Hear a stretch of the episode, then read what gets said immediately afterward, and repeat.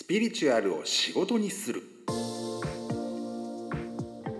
スピリチュアルヒーラー神さんとアキさんをゲストに迎えてのヒーラー定談第3回ということです。人間関係をデザインする。そしてそのためには主体性が必要というふうに第1回第2回がテーマとしてお話が続いてきましたけれども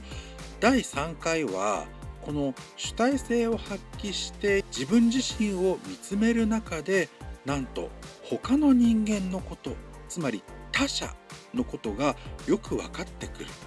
苦手な人間関係もなんだかうまくいってしまうというお話です。どうぞ。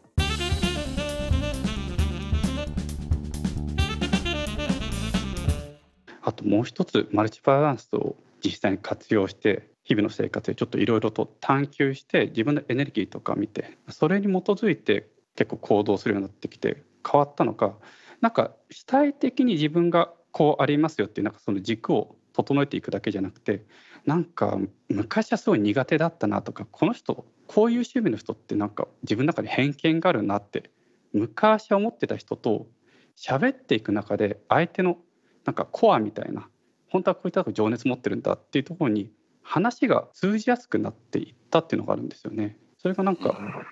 自分自身のそれこそ子供の頃とかあるいは社会情勢とかの影響を受けてこういう人はこういうもんだよねっていうふうに思っていた思い込みとか抜けていった結果なんかフラットにナチュラルに喋るようになってかつ自分自身の、まあ、本来の情熱みたいなところを普段から見ていって掘り下げていってる結果相手のところもより共鳴したり共振し合ったりして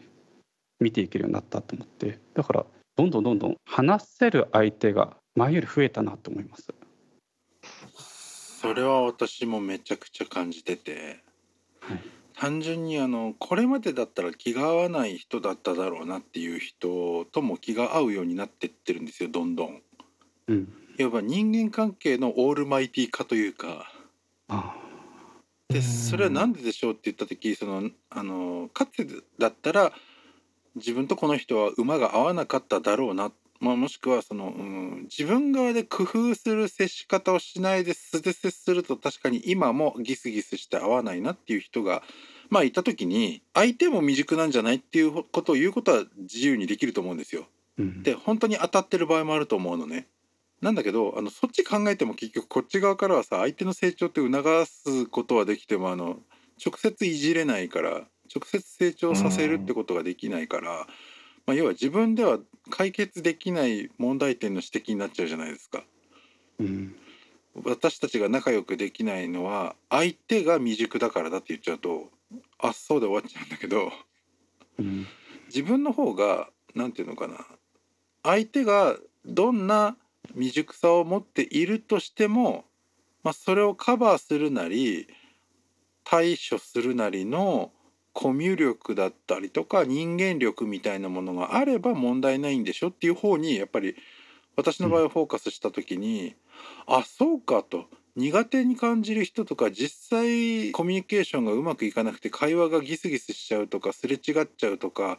話が噛み合わないとかっていうのは自分側の何て言うか対処力が低いっていうふうに思えば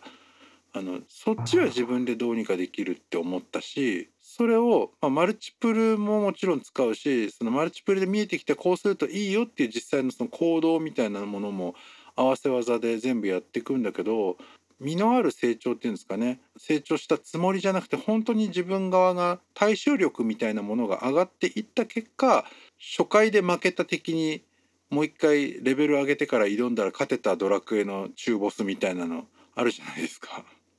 うん、なんかああいう感覚かつてだったらうまくいかなかった相手ともうまくコミュれるようになるっていうのはガンガン起きてきてますねやっぱり。うん、そうですねやっぱりその人との関わりっていうところでその、まあ、マルチプルっていうところもあの他のヒーリングでも可能かもしれないんですけれどもあのやっぱ相手の世界観をあのより理解しやすくなっていくっていうところが本当に大きいところだなって思いますね。うんあのその意味では自分が創始者とし手ではあるんだけど同時にヘビーユーザーであるのはやっぱり特級の占領役者っていうのがあって、もう相手がまあじゃあ初めましてであってなんか「はなんだこいつ」って思うようなのがあったらもう一箇所でもそういうのがあったらほんの少しでもそういうところが見えたら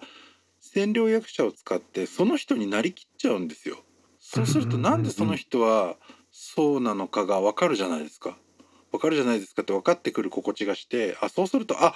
なるほどねと。なんかこういろんな価値観であるとかものの考え方がやっぱり自分とは違うからこの人は私からするとカチンと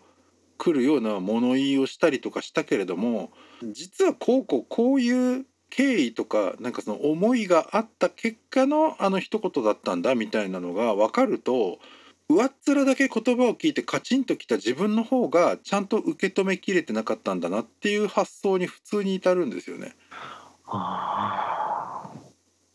やっぱりどうしても言葉尻だけ聞いてなんかこういう意味で言ったんだろうそれってひどくないカチンっていう受け止め方やっぱりあの人間としてはしちゃうと思うんですけどしちゃいがちだなと思うんだけどあのエネルギーでその深層心理と呼ばれるようなところまでガーッと相手のその持っているものを、まあ、見るというかあれはなりきってしまうともっと深みがあるんですよね結局そのなんかすごくこう意地悪だったりめちゃくちゃ薄っぺらい感じで嫌な感じの人のありさまをしててもねなんかなんでそうなのかっていうのにはやっぱりその人の生きてきた歴史があり遺伝的な要因等々もあり過去性の出来事もあり今回の申請の計画もありありでっていうところがね分かってくるとあだったらそうだよねみたいなこう妙な理解ができてしまうっていうか。ーうんそれすごい分かりますね。その私がその仕事をしていた時にこう馬の合わない上司というかあのよく分かんないけどなんかあんまり合わないなっていう人が、まあ、考え方ですねなんか仕事以外のなんか暇な時間というかこうちょっとは雑談をした時にも話が合わないなって思う人がいたんですけれどもなんかその人をやっぱリーディングした時にやっぱその人が今紡いでいる言葉ってその人がいろんなものを積み上げてきて今こういう私というその小さな人間からは理解ができない領域のことを言ってるだけだったんだなっていういろんなものが積み上がってこの人ができてるんだなっていうのがなんか分かった時なんかその人と仕事するのがめちゃくちゃ楽になったんですよね。うんそしてなんかその自分がこの人をエネルギー的にリーディングして理解したっていうのをなんかもしかしたらやっぱその人も深いところで気づいてるのかなって思うところがあってなんかそっからねえなんかそっから先なんか仕事する時とかそのなんか妙にね仲良くしてくれるというかなんか私はその、まあ、ある意味派遣的なその常駐的な感じで SE として入ってたんで部外者だったんですけれどもわあれ俺部外者なのにそれでいいのみたいなねなんか情報をくれたりとかするようになったのがすごい不思議であの、まあ、不思議っていうかまあ当たり前かもしれないですけどもあのやっぱ相手を理解するってこんなに大事なんだっていうのをその時にものすごい感じましたね。うん、あの今神さんが言った通りのことを必ず100%って言っていいほどやっぱ起きますね。あやっぱそうですか。うん、もうだってあのそうするとギスギスしたりっていうのは結局ほら学ぶ余地があるぞっていうそのサインじゃないですかお互いがお互いに対する。でも学び取っちゃったからあ終わりだみたいな ギスギスする必要なしみたいなそうなんですよね。それが楽なんですよ単純に。そう。